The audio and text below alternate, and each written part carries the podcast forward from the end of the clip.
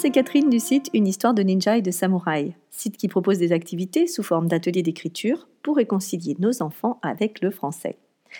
Aujourd'hui, je tenais à partager avec vous une inquiétude dont nombre de parents me font part lors des réunions gratuites que je propose tous les mois. Alors en aparté, si vous êtes parent et que votre enfant rencontre des difficultés en français, je vous propose d'en parler lors de réunions de 30 minutes par Skype ou par tout autre système de visioconférence les parents en ressortent en général avec euh, les idées beaucoup plus claires et puis surtout une idée précise de solution à essayer. Je tiens à préciser que oui, je parlerai de mon activité, bien sûr, mais que je ne pousse pas à l'achat de mes services. Bah, tout simplement parce que euh, ma méthode n'est pas toujours la meilleure solution et elle ne convient pas à tout le monde. Donc si ça vous intéresse, je vous invite à prendre rendez-vous sur le site. Alors attention, je ne prends que 5 participants par mois.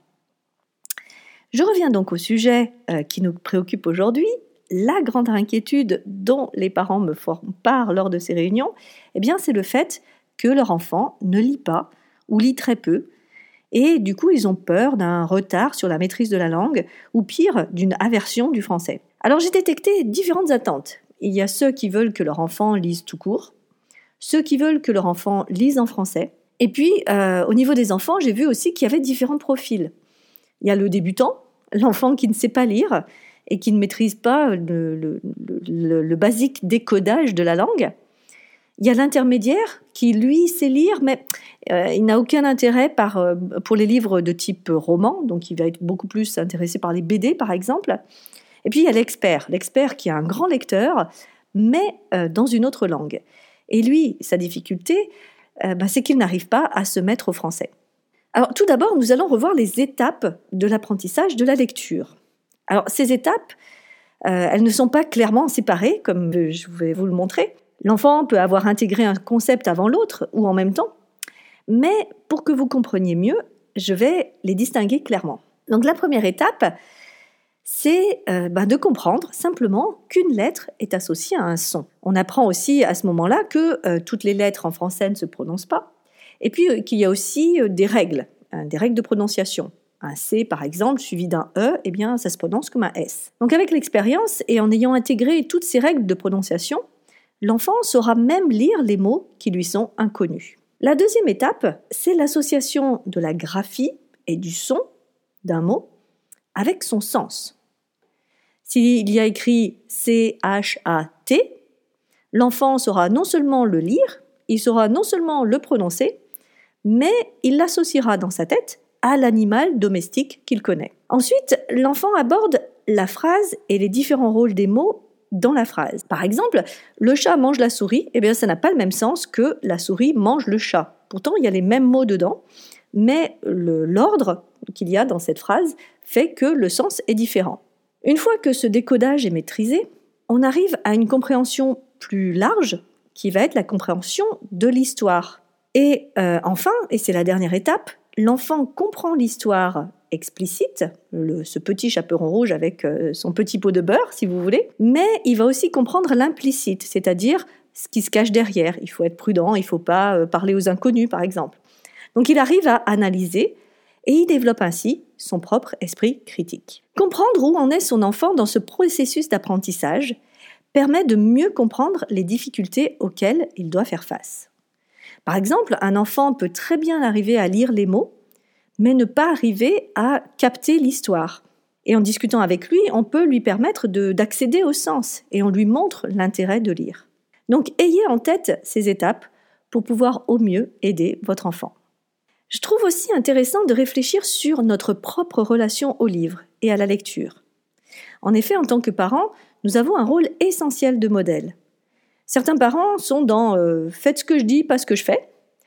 Ils ne lisent qu'occasionnellement et du coup, ils ne montrent pas à leur enfant, par leur comportement, les bienfaits de la lecture. Du coup, ils vont demander à leur enfant de lire, mais eux s'en affranchissent. Alors parfois ça marche, mais je peux vous assurer qu'un enfant qui voit lire ses parents aura beaucoup, beaucoup plus envie de lire à son tour. Alors je vais même partager ma propre expérience. Alors moi j'avoue, je suis un rat de bibliothèque.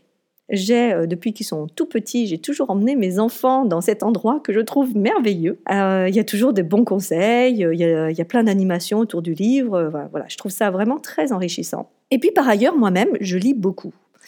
Et alors encore mieux, depuis quelques années, je me suis intéressée aux livres jeunesse et donc je partage les histoires que je lis, les romans que je lis avec mes enfants. Et c'est tout ça, en fait, qui a créé l'étincelle qui fait qu'à ce jour, mes enfants sont plongés dans les livres. Ils les dévorent les uns après les autres, on ne peut plus les arrêter. C'est vraiment quelque chose euh, dont, je suis extrêmement fière. Mais euh, voilà, c'est quelque chose, euh, ça vient de, de, tout un ensemble. Alors, si votre enfant, lui, ne lit pas, n'a pas la chance de lire, alors il, il faut essayer de déterminer d'où peut venir le problème. Le problème, il peut venir de plusieurs sources. Votre enfant peut avoir des difficultés pour lire tout court.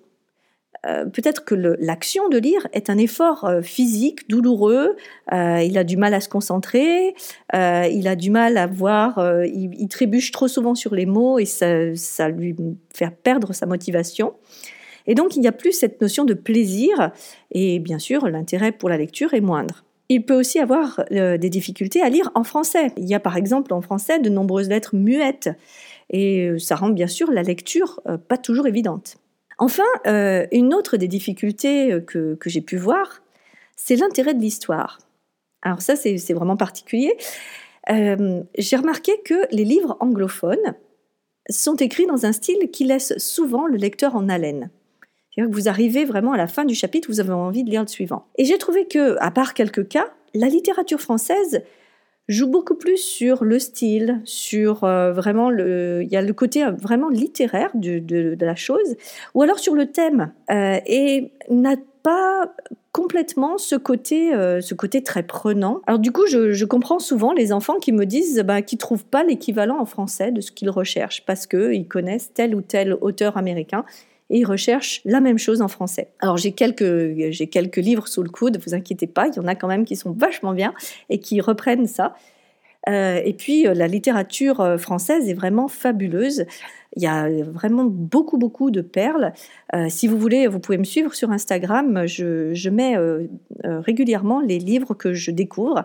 Et donc comme ça, vous pouvez voir un petit peu les, les perles que, sur lesquelles je tombe, les petits bijoux sur lesquels je tombe. Euh, donc si je résume, si vous avez un enfant qui est réfractaire à la lecture en français, je vous invite d'abord à réfléchir sur vous-même et sur votre relation avec les livres. Est-ce que vous aimez ça?